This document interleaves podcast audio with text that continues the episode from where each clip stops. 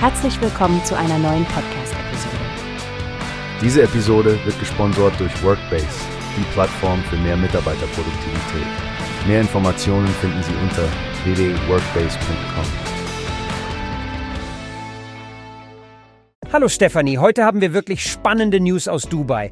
Hast du schon vom neuesten Projekt der MAG gehört? Tatsächlich, Frank. Es geht um das Ketura-Reserve, oder? Ein luxuriöses Wohnprojekt, das einen ganz neuen Lifestyle verspricht.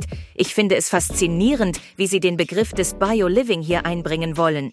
Genau. Was ich besonders interessant finde, ist der Bauwert. Wir sprechen hier über 2,8 Milliarden AED. Das ist eine ziemlich stolze Summe für diese Art des ambitionierten Projekts. Absolut. Und die Zahlen sind auch beeindruckend. Wir reden über 93 Stadthäuser, 90 Villen und über 500 Einheiten in sechs Wohnblocks. Offensichtlich ist Magé dabei, etwas Einzigartiges zu schaffen. Und das auch noch im Herzen von Maidan. Das stimmt.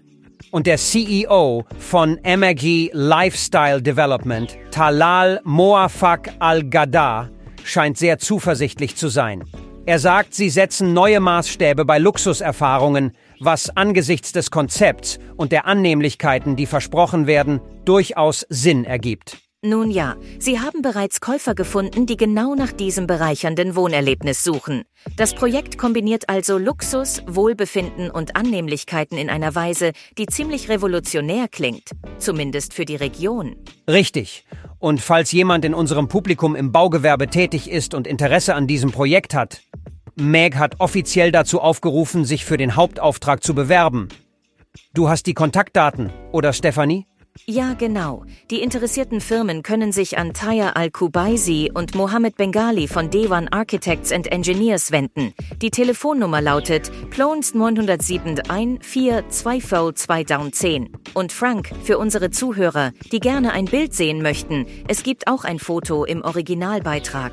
Da sieht man es wieder, Stefanie. Die Kombination aus Luxus und Umweltbewusstsein setzt sich immer mehr durch. Vielleicht ist das ja die Zukunft des Wohnens?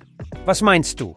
Es könnte sehr gut sein, Frank. Dieses Projekt könnte wirklich ein Vorbote für kommende Entwicklungen sein, besonders im Nahen Osten.